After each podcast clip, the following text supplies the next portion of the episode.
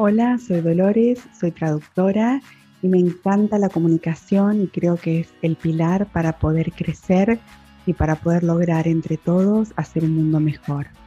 En este espacio, Attitudable Podcast en español, vamos a intentar traducir la experiencia y el conocimiento de un visionario, disruptor, autor, conferencista argentino, Leo Piccioli, que nos visita hoy y nos va a compartir distintos procesos que él implementa y sobre todo el porqué de su gran insistencia en el largo plazo, que sabemos que cuesta, sobre todo quizás más a los argentinos o a distintos eh, países que son más complicados y hay más problemas, pero cómo el abrazar ese largo plazo es la única manera de poder crecer, evolucionar y transformarnos para cada día ser nuestra mejor versión. ¿Nos acompañan? Hoy yo estoy en Argentina y estamos acá con Leo Piccioli, que él em, es un argentino, disruptor, inspirador, autor, entre muchas de sus em, capacidades y sus trabajos, pero hoy nos visita desde otra, la otra parte del, del mundo. Hola Leo, bienvenido. ¿Qué tal Dolores? ¿Cómo te va? Gracias por la, invitación. Es un placer estar aquí. Muchas gracias a vos por tu tiempo. Eh, cuando digo aquí también es doblemente, no solamente en el podcast, sino también estoy en este momento en viaje medio de vacaciones, medio de trabajo en Santa Bárbara, California. Un lugar súper bonito que cada tanto recién pasó un señor eh, en, patineta a toda velocidad que, que, no pude evitar mirarlo. Pero bueno, un gusto estar aquí contigo. Qué lindo. Sí, se ve muy lindo ahí el, lugar. Más, más tranquilo y más relajado que en Argentina, seguro. Sí, 100%. De hecho, estoy sin el barbijo. Bueno, me vacuné hace un par de días, estoy sin el barbijo para, para la charla con, con, vos, pero ahora me lo pongo de vuelta. Pero hay mucha gente sin barbijo por acá, como todo tranquilo, como si se hubieran vacunado todos, parecería. Ahora voy a averiguar por qué están sin barbijo. Qué lindo. Pero bueno, eh, vamos, vamos al, grano. Gracias por la invitación. Para el que no me conoce, soy Leo Piccioli, de formación economista, pero creo que esas formaciones son como anecdóticas muchas veces, o sea, es lo que elegí a los 17 años hacer cuando no sabía qué hacer. Eh, hoy soy una especie de escritor por accidente. No esperaba convertirme en alguien que publicó ya cuatro libros, eh, con tres que anduvieron súper bien. El primero fue un fracaso rotundo, terrible, pero me construí después de emprender, después de llegar a ser CEO de una corporación en Latinoamérica, me inventé un trabajo de escritor y conferencista, específicamente con temas de liderazgo y cambio tecnológico. O sea, trato de ayudar con todo esto que está pasando en el mundo, que la pandemia acelera, pero que viene pasando hace décadas, de que estamos acostumbrados a que el mundo sea, sea flat, ¿no? sea estable, y de repente las cosas alrededor nuestro cambian más rápido que nosotros. Ayudar a la gente a abrazar ese cambio en vez de luchar contra él o, usar esa palabra reinventarse como si fuera un salto discreto que das una vez en la vida y no lo vas a hacer nunca más. Eh, mi visión de una manera es que el cambio es permanente y que tenemos que bancarnos que tenemos que acostumbrarnos, eh, fluir, saber que vamos a fracasar mucho más seguido que, la seguridad que nos daba el siglo XX, en donde uno era licenciado en economía y hacía una de tres carreras, ministro de Economía, consultor, periodista o algo por el estilo, y, eso era seguro, era safe, digamos, y aceptar que eso ya no es más así y, y, poder fluir un poco más, ¿no? Ser más felices en el camino. El tema es que estamos justo en el medio, ¿no? Estamos todos formados en el siglo XX con un una estructura tanto de, externa, horarios, uniformes, o sea, la ropa, todo lo, que la escuela, la empresa nos daba, eh, muy, muy estática, y una estructura interna muy estática en donde cuando nos dicen, nos tenés que, te tenés que quedar en tu casa durante X tiempo, no sabemos cuánto, nos asustamos y decimos, no, con mi familia no, por el amor de Dios. Y, y, creemos que es algo terrible y no podemos encontrar la vuelta a ver que es algo maravilloso que que más vale que lo abracemos porque no podemos cambiarlo. Y la verdad que tenés una visión em, siempre por adelantado, diríamos, de todo lo que de alguna manera después eh, va a suceder, como que sos, bueno, sos un visionario y como eh, la forma en que escribís que decís las cosas parece que tan simple y en realidad, como vos decís, hay todo un trabajo por detrás, una investigación y también tu visión de, de un futuro Em, que quizás siempre es más a largo plazo, como decís, el argentino o Latinoamérica en general, no estamos acostumbrados a planificar, o sí, bueno, planificamos, pero siempre es para la semana próxima, no tanto a largo plazo. Y vos sos un insistente en el largo plazo. Insistente. Eh, sí, a, lo primero esto que dijiste que soy un visionario, digo que es súper fácil ser un visionario cuando nadie mira más allá de la semana que viene. Sos humilde también. Bueno, no, Es que la verdad es que lo único que hago distinto al, a la vez, yo no mucho, no soy un experto, pero lo que estudié me lleva a entender que estamos cada vez mejor como humanidad y que por mirar el corto plazo, por mirar el, el, qué vamos a comer hoy y no mirar nada más, qué vamos a hacer mañana y no mirar nada más, dónde estoy, odio a mi jefe y no mirar nada más, nos quedamos en ese corto plazo y, nos hace mucho daño, nos hace, o sea, nos hace perder las cosas maravillosas que tiene la vida, pero también nos hace fracasar, porque yo siempre lo, hace poco aprendí a asociarlo, hay, hay, un momento en el crecimiento de los chicos, de un, niño que, que, cuando juega la pelota, sigue a la pelota. Quiere decir, juega a la pelota, entonces sigue a la pelota. Y hay un clic que un día hace y se da cuenta de que seguir a la pelota no tiene sentido, que lo que hay que hacer es ir a donde la pelota va a estar, es imaginar como un par de jugadas, es como si fuera ajedrez, ¿no? Un par de jugadas para adelante y en vez de correr como loco a la pelota y ver que nunca llegás, decís, pará, ese jugador está yendo para allá, voy a ir para allá y voy a estar, voy a llegar al mismo tiempo. Y es ese clic el que creo que muchos, yo no sé jugar a la pelota, así que yo no lo hice nunca, pero muchos deben haber hecho jugando a la pelota, pero nos falta, como en la vida real, darnos cuenta de que el, el, mundo es mucho más. Es como, o sea, lo que sea, decir, estoy convencido de que como humanos nos hace bien tener un objetivo ambicioso, un objetivo que va mucho más allá de eh, ponerle la comida en el plato a, la familia, o, o sea, sino algo que tiene que ver con la familia a veces, con formar la familia, tiene que ver con cambiar algo, con mejorar algo. Entonces, creo que eh, aferrarnos a ese largo plazo nos puede, a mí me ayuda muchísimo, no sé si lo va a ayudar a todos, pero, eh, y soy insoportable, sí, ahí cada vez que alguien se me cruza. Eh, sí, de, hecho, me paso, a ver, le dedico mucho tiempo a tiempo que no me doy cuenta tampoco, no, no aprendiendo y que pensando en mi, trabajando para mi largo plazo. Tal cual, tal cual. Y la verdad que me encanta porque muy pocas personas y muy pocos líderes que uno lee y sigue en las distintas redes hablan de la manera en que vos hablas sobre esto del largo plazo y la importancia realmente, que es lo único que podemos manejar, o sea, nuestro tiempo, que es lo más valioso ¿no? que tenemos, y cómo poder pulir ese diamante, cómo prepararnos mejor, qué nos recomendarías vos para estar más preparados para ese proceso. Es que hay algo muy raro que pasa en el que nos pasa a los humanos, que es que no sé si es porque vemos el éxito de otros y nos da la impresión de que es un éxito de overnight, ¿no? Que, mm. de un día al otro, de repente, tal tuvo éxito. El, el maratonista ganó la medalla de oro y se olvida, o sea, siempre me acuerdo de una leyenda detrás de un de los camiones en Argentina que muchas ahora hace mucho no la veía, sino les hubiera sacado una foto, que es no envidies mi progreso sin conocer mi esfuerzo. Y mm.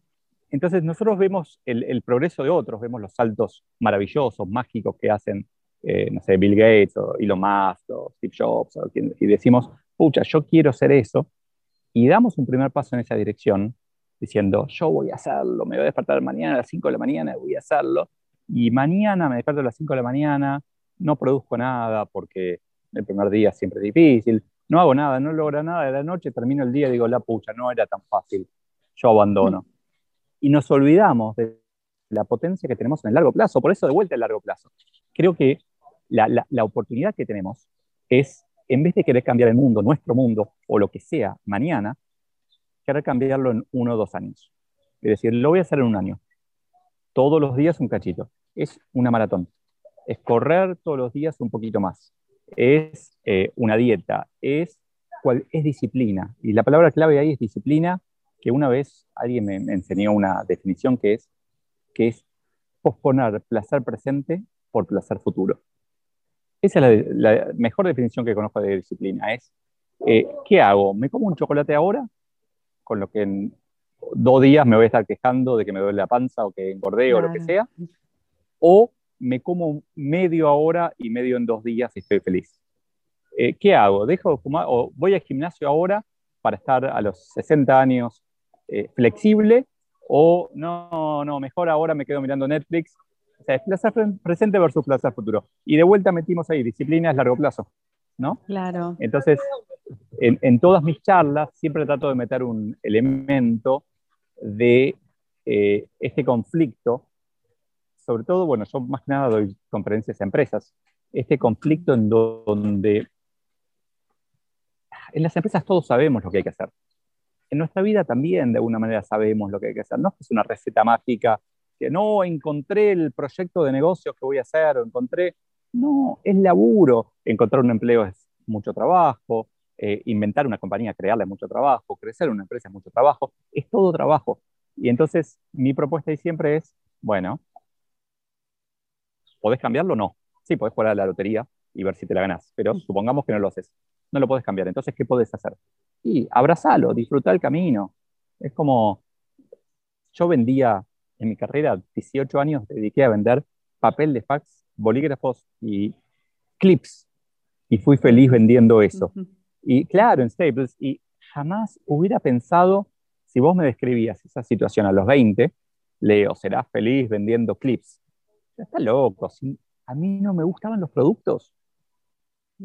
Pero me encantaba lo que hacía porque, por un lado, tuve suerte de encontrar un contexto en donde podía hacerlo, pero por otro lado, elegí que me guste. Entonces, lo que yo trato de hacer es eso, trato de, de empujar a todos a que si no te gusta tu realidad, la cambies. Y si no podés cambiarla, hace que te guste. Punto, es una elección. Yo no tomaba café, de hecho ahora tomo muy poquito, pero todos los adultos odiaban el café de chiquitos. La primera que tomamos el café era amargo y nos acostumbramos y ahora tomamos café. Entonces, ¿por qué no podemos hacer lo mismo con un trabajo? ¿No te gusta tu, trabajo? Cámbialo. ¿No puedes cambiarlo? Hace que te guste. Nada, a veces me siento medio idiota porque suena tan, suena simple, pero, en realidad es. verdad que es muy, es muy complejo. No, claro, hay muchos desafíos. Claro. Eh, como, como en tu charla TED también que decís lo del interés compuesto, esas pequeñas acciones que sumadas se potencian exponencialmente. Claro, es que en definitiva, me repito todo el tiempo, yo digo lo mismo de una manera, de otra. Ahí en la charla TED fue matemática, pero recién te lo dije con la palabra hablando de disciplina, o te lo dije con respecto a, la reinvención, que no, no es una reinvención, sino que es un, un poco continuo, fluir, eh, elegir, elegir que te guste algo, es todo lo mismo, no es tan... Pero para mí el problema, que, o sea, lo principal que nos pasa, es que pensá al humano al lado del mono, ¿sí? El mm. humano y el mono son dos seres 99% iguales en, ADN, que tienen diferencias en definitiva, pero el mono sigue siendo lo mismo desde hace 100.000 años. Nosotros no, nosotros todo el tiempo mm. estamos evolucionando, estamos creciendo, estamos creando, pero nuestro cuerpo no cambió, nuestra cabeza no cambió, sigue siendo medio la del mono. Entonces, no estamos preparados para esto y, y pasa exactamente lo mismo con las cosas más sociales, lo que te decía antes, la escuela el, siglo XX tenía, siglo XIX también, una escuela terriblemente estructurada, con horarios. Si estudias mucho te sacas un 10, si no estudias nada te sacas un 1. Súper predecible. y de repente nos encontramos con un mundo lleno de sorpresas. Y la escuela no nos preparó para esto. De hecho, creo que la, escuela nos despreparó, nos hizo daño para, para, para, un mundo, ¿cómo lo llaman ahora? Buca. Eh, volatile, uncertain, eh, ya ni me acuerdo las iniciales, pero sí, un mundo tan, tan inesperado, ¿no? Eh, pero lo otro también importante es que yo soy optimista, porque creo que, que no hay forma de recorrer la vida si no sos optimista, que no tiene sentido, es de vuelta, es lo mismo, si no te gusta la vida que tenés, cambiala, y si no podés cambiarla, que te guste. Eh, nunca un pesimista cambió el mundo, cambió algo, hizo algo, algo positivo. El pesimista está criticando, es un cínico, está ahí diciendo todas las cosas que están mal. Yo, lo gracioso es que yo las veo. Yo soy esa persona que me pones un, un texto adelante y encuentro el error de ortografía en menos de un segundo. En, en, inglés, en castellano, en portugués, en el idioma que sea, acá hay un problema, acá hay dos espacios. Horrible soy, como jefe soy lo peor. Exigente. Bueno, pero eso es lo que vos decís también, la importancia de, la primera impresión, de esa palabra bien escrita, si no, no tampoco. Claro, pero, pero también aprendí que el, a veces ver ese error te hace perder de vista el fondo. Te enfocas en la mm. forma y decís, mira, porque me pasa a mí, o sea, yo veo ese texto que tiene dos espacios en vez de uno entre dos palabras, y los veo los dos espacios. Y después, y, antes me costaba ver el texto. Yo me enfocaba en eso y lo primero que decía es, no me presentes algo con un error. Claro. Y, en definitiva, ese es un poco el, pesimista, el que ve lo malo del mundo. Entonces, también veía lo otro. Y el humano elige en qué quiere enfocarse.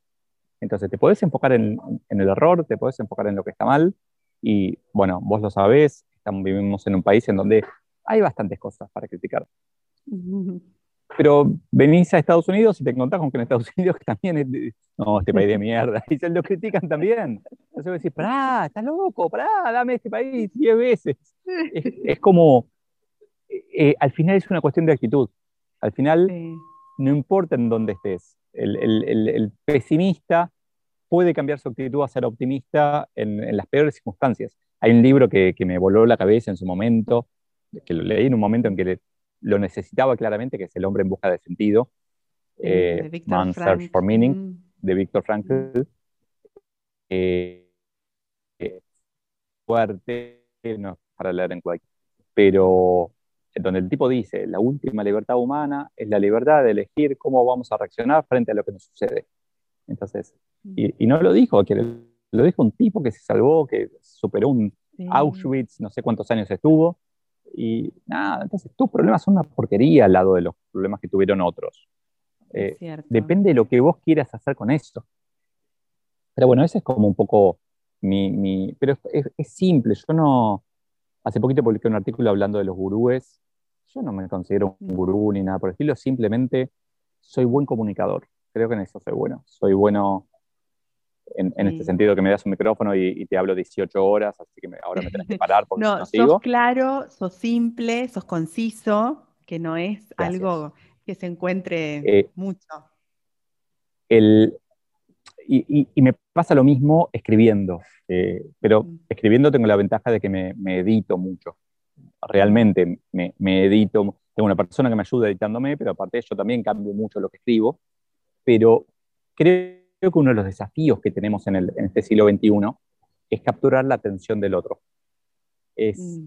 En este momento, quien nos esté viendo o escuchando, tiene 18 impulsos alrededor que compiten con esta conversación. Tiene mm. un Netflix que se escucha por ahí, tiene Instagram en el celular que lo puede estar haciendo browse, tiene un, pop-up en, en, el browser que le dice compra esto, compra esto, que es justo lo que estaba pensando, que obviamente adivinó lo que quería, y todo eso conspira, claro, conspira contra la atención que queremos. Entonces, eh, a mí me, parece súper importante tener mucho cuidado con el tiempo del otro. Entonces, me formé para ser claro, me, reviso, me, cuido, hay, hago juegos, o sea, practico. me entreno para poder hablar con más claridad, para hacer, no claridad necesariamente, hay una palabra que con Jimena, como editora, inventamos que es interesancia. El, el ah, grado de interesante que es algo. Es, es esto de que, que, vos empezás a leer algo y decís, pucha, eh, ¿podés parar o no podés parar? Y entonces lo primero que le pregunto cuando hago el primer borrador de algo es, decime el grado de interesancia. Interesante. Vamos a, mandarle a la academia que la pruebe. Está muy buena. es, que, no, es que no encontré una palabra parecida. Cuán interesante es, pero me gusta como el grado pero de interesancia. que muchas se van agregando, muchas palabras por la costumbre o por el uso, uno puede agregarlas. Ay, pero esto no hace falta, ¿no? me sentiría súper bien que le pongan baileo picholi debajo. Baileo picholi. Mi estaría para la eternidad. Claro, no hace falta, no hace falta. Claro, es cierto, porque a veces uno también pierde, aunque esté, si no está interesante el artículo que está leyendo, listo, leí los dos primeros párrafos y, dejé de leer. Es que lo que pasa, a ver, aprendí que hay ciertas cosas, hablar en público, correr y escribir, por ejemplo, que como las hacemos un poquito, o sea, todos aprendimos a correr, todos aprendimos a conversar, todos aprendimos a escribir, como las hacemos un poquito, creemos que sabemos hacerlas. Y son cosas que igual que, o sea, nadie agarra una guitarra y dice, y va y agarra y dice, yo toco la guitarra. No, tocas la guitarra como tocas una mesa, si no aprendiste. Pero escribir, hablar en público, correr y otras cosas seguramente, parece como que sabes. Y nos engañamos. Y de vuelta es el largo plazo. Ese entrenamiento, a mí me echaron de un puesto de periodista a mis 21 años, 22 años, en un semanario, El Economista, eh, y me echaron porque no era el mejor periodista, o sea, era, el economista, el periodista más, más malo de, de todo Era estudiante, recién recibido eh, ahí. Me estaba, me, estaba graduando, escribí ahí, mm. estuve dos años, y me dijeron, bueno, ok, eh, no te pago más sueldo, pasamos a... Si, si escribís algo lindo, te lo compro, te lo pago. Y nunca dije que me echaron porque no, me, no se sintió como un despido, porque tampoco fue una contratación tan, sea, yo trabajaba así dos, tres días por semana, pero, pero me echaron por escribir mal. ¿Y qué hice después de eso? Y escribí como loco. O sea, durante 10 años no escribí de vuelta más que laboralmente, pero en el 2006 empecé con un blog y escribía todos los días prácticamente, publicaba, publicaba, después fui mejorando, después publiqué un libro una vez en base a ese blog, que me fue pésimo, fue un baño enorme de humildad, es como que el primer libro de cada autor es pésimo. Ese es mi, espero Eso lo decís en, tu libro, ¿no? En uno de tus libros, cuando contás la experiencia, sí, decís que todos deberíamos empezar por el segundo ya. Directamente vamos a hacer, totalmente, totalmente. Eh, pero el, aprendí a escribir, a ver, tengo una, Jimena labura conmigo hace cinco años y son 20 horas por semana que le dedico. O sea, hoy estoy de estas vacaciones, trabajo, pero hoy a las 6 de la mañana, hora de acá, yo estaba escribiendo, revisando los comentarios que me dejó anoche Jimena. Entonces, ah. es trabajo escribir bien, es trabajo hablar bien, es trabajo correr bien. Pero yo veo mucha gente, de hecho me pasa todo el tiempo, que me da, me incomoda porque no sé cómo resolverlo, que es que me mandan, me dicen, mirá lo que publiqué, leo estoy seguro que te va a encantar. Y no, siento que, que no le pusieron, o sea, más allá de que a veces tienen errores de ortografía o, dos espacios, pero, pero siento que no le pusieron el amor que le pongo yo a, un, a las 1400 palabras que van a salir pasado mañana. Eh, tienen de verdad 20 horas de trabajo, eh, más Jimena. Entonces, eh, me mandan algo que escribieron, que se sentaron en la computadora, escribieron de corrido, digo, para que lo lean 50 personas antes de, que me lo manden a mí. Porque, porque eso es otra cosa que, también que nos pasa, que es que le mostramos, yo le muestro eso, un, un, artículo a mi pareja, el primero que le mostré, ¿y qué me va a decir? Che, qué bueno, me tiene que incentivar a que siga escribiendo. No me va a decir es una porquería o tiene dos, dos espacios, no tiene nunca. Pero el, es como que necesitamos exponernos más para escribir bien, para hablar en público, eh, público bien o para correr bien. Si vos corres en, en, en, tu casa todo el tiempo y bueno, un día tenés que salir a la, a la calle y ver cómo pasa, cómo, cómo te pasan los demás, cómo te sentís. Bueno, lo mismo con escribir, tenés que mostrárselo a gente que no te quiera tanto, a gente que, te pueda decir la verdad, a gente que te ignore, como muchas o sea, a mí me pasa que muchas veces me mandan algo y lo ignoro, pero no lo ignoro de, no es porque soy mala onda, lo ignoro porque me incomoda mucho decir que no se ganó el derecho que lo lea. O me incomoda mucho que, la verdad, si yo leyera todo, verdad. si yo leo todo, que me incomoda decir la verdad, sí, es horrible decirlo, pero eh, es como si yo leyera todo lo que me mandan, no escribiría más, porque me demandan bastante. Entonces, es como, me parece injusto yo romperme el, alma escribiendo, dedicarle mucho tiempo y que otros digan, Ana, mira, no voy a decir, no me estoy quejando ni nada, porque no, no, no. me encanta que la gente escriba, pero de hecho, periódicamente ahora tengo uno a mitad de camino, publico algún artículo sobre cómo escribir. Ay, qué bueno, en, Soy Solo sí, en Soy Solo hay dos, hay dos capítulos. Uno es el método Netflix para escribir bien y que te lean. O, sí. Y hay otro más, ay, no me acuerdo cuál. No, hay otros de hablar en público. Hablo yo, paso un tren. Pero ah, ahora tengo otro que estoy. Hay, a ver, hay un montón de como decálogos. Hay uno que me encanta de, verdad no, es un libro de Stephen King, On Writing, se llama. Ay, es buenísimo mientras escribo, sí. Y que parece, uno eh, diría, Stephen King es de ciencia ficción y no. Es un claro, libro y el tipo es, es, non-fiction claramente y, y aparte es, mm, como educativo, pero aparte eh, autobiográfico, muchas cosas. Muy eh, bueno. Hay un montón y, y, yo aprendí mucho leyendo sobre cómo escribir. Entonces, no sé, hay un concepto que es show, don't tell. ¿sí? Mostrar, no digas.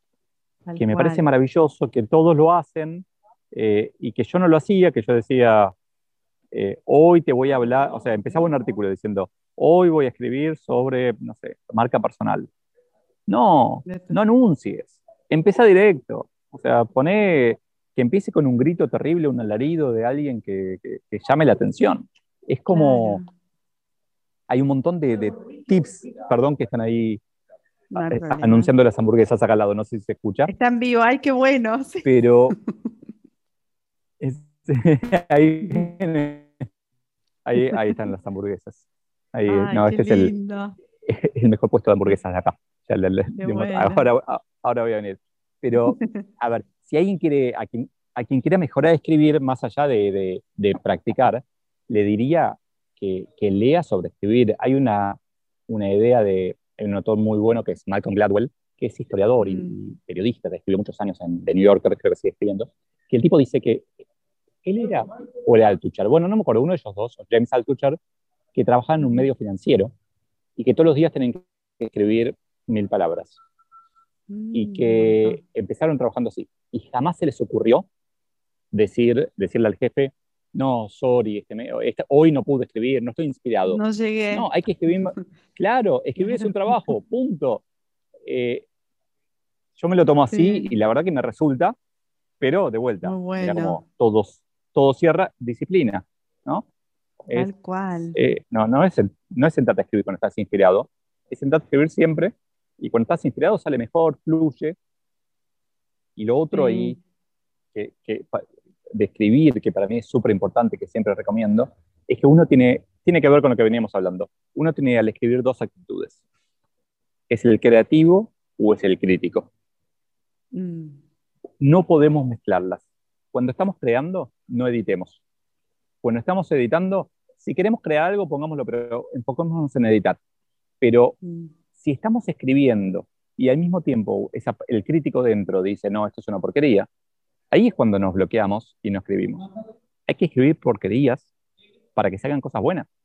Es eh, cierto. yo el foco. Tengo un documento. Poner el foco de una cosa por vez, ¿no? Claro, no, es, que si no es muy, muy confuso hacer las dos cosas, escribir y, editar. Eh, no sé, me pasa a mí, tal vez yo soy. No, es cierto. No, perdón, decías que tenías un documento sobre este tema de cómo eh, no, en realidad lo que tengo es un, mi documento ahora se llama Artículos 2021, donde voy escribiendo, donde tengo tranquilamente, mis artículos tienen hoy 1400 palabras cada uno, más o menos. En ese documento debo tener 30.000 palabras. Debo tener el mm. equivalente a 22 artículos. Es otro libro. Restos. Podría serlo, pero son restos de otros artículos. Son artículos empezados que, que, no, no, prosperaron. Son eh, pruebas, pruebas de, cómo pongo esto, cómo pongo eso, una forma u otra. Y la verdad es que hoy, hace poquito lo estaba viendo con Jimena, llevo publicados, hay un libro que, que nunca fue publicado, Soy solo, el año en que nos volvimos humanos, esos dos nacieron de artículos en LinkedIn. Eh, la venganza de los nerds, no porque es muy es previo, y ahora te puedes marchar o no, tampoco porque está con una editorial, todos los derechos Sí, los derechos son de la editorial, pero tengo en LinkedIn 180 artículos publicados. Es una locura. Cuando vi el número dije, mm. en tres meses llego a 200. Es una, o sea, esos son dos, tres libros tranquilamente. Sí, edición aniversario, Leo. Bicentenario. sí. No, no, ahí sí. El tema es que también publicar un libro no, a ver, es un esfuerzo enorme. Es muy mm. grande el esfuerzo.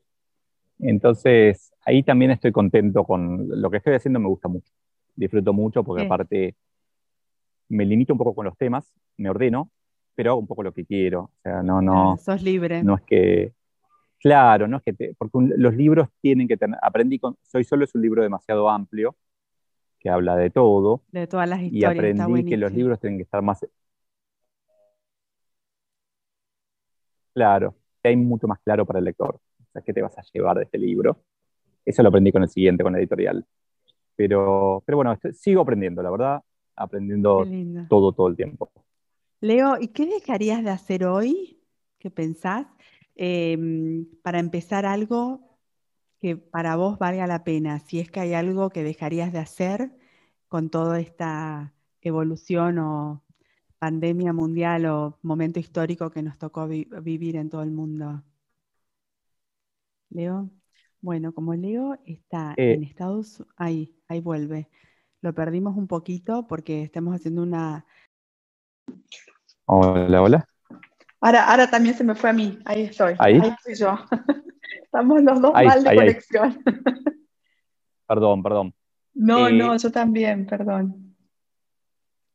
no sé si llegaste a escucharte mi pregunta. sí, sí, escuché, esta, eh, la respondo. Eh, ¿qué dejaría de hacer? yo elegí que mi negocio sea, mi, revenue, mi ingreso venga de dar conferencias. De vender libros uno no se hace la vida que quiero hacerme. Eh, así que los libros básicamente en buena parte los regalo. Pero mi negocio de dar conferencias anda muy bien, pero no depende 100% de mí. La demanda depende de las empresas. No quiero depender de las empresas de que quieran o no quieran contratar una conferencia, no importa si soy yo o no, de si están en condiciones de invertir o no. Entonces estoy repensando ahora ese negocio. A ver, voy a seguir dando conferencias porque me divierte muchísimo y creo que, aporto mucho valor, pero estoy repensando la lógica de eh, revenue mía, de mis ingresos, y estoy buscando formas de ayudar en más profundidad, pero individuos. Ah, hice algunos, sí, hice algunos cursos puntuales, o sea, di cursos, de hecho ahora en unos días empieza uno de, marca personal, que es un tema que, me gusta mucho. Eh, Al infinito y más allá, me encantó. Exacto, exacto, exacto, ese que, hago con, mi pareja, que nos divertimos muchísimo y sale, sale muy bien, la gente como que tienen un punto de inflexión ahí.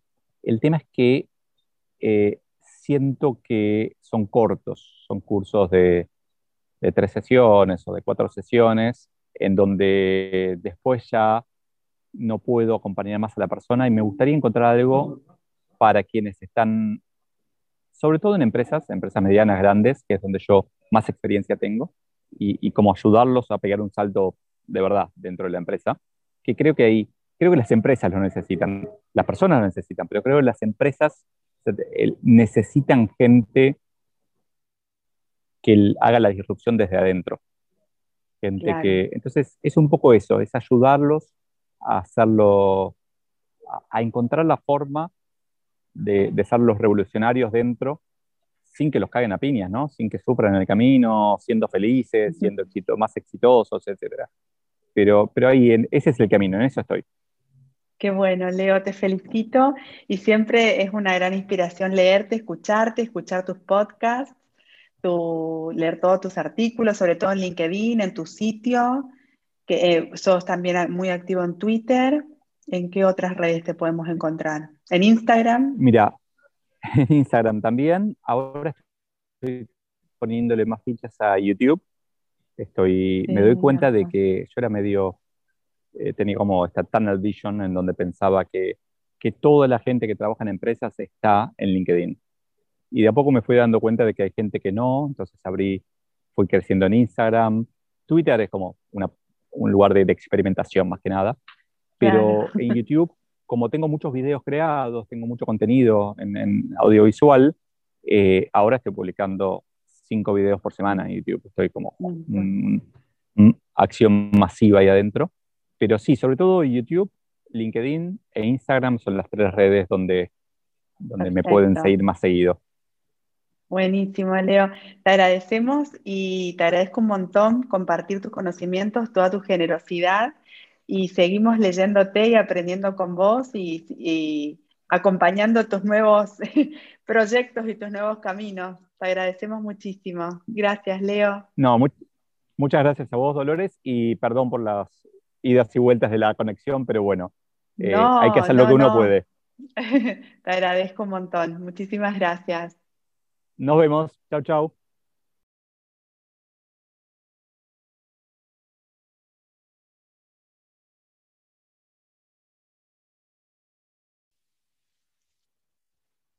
Qué placer enorme haber charlado con Leo, un gran disruptor, innovador y cómo no poder intentar poner en práctica todo lo que nos contó, sus procesos, cómo él logra realmente los textos que escribe, cómo logra llegar a esa audiencia, cómo elige tan minuciosamente sus palabras y presta tanta atención en la manera, la forma de plantearlas. Intentemos mejorar, intentemos seguir el ejemplo de aquellas personas como Leo que realmente se esfuerzan día a día para poder ser mejor y dejar su legado en este mundo. Y abracemos este largo plazo que tanto Leo nos cuenta en sus libros y en sus podcasts y en todas sus charlas. Muchas gracias por escucharnos.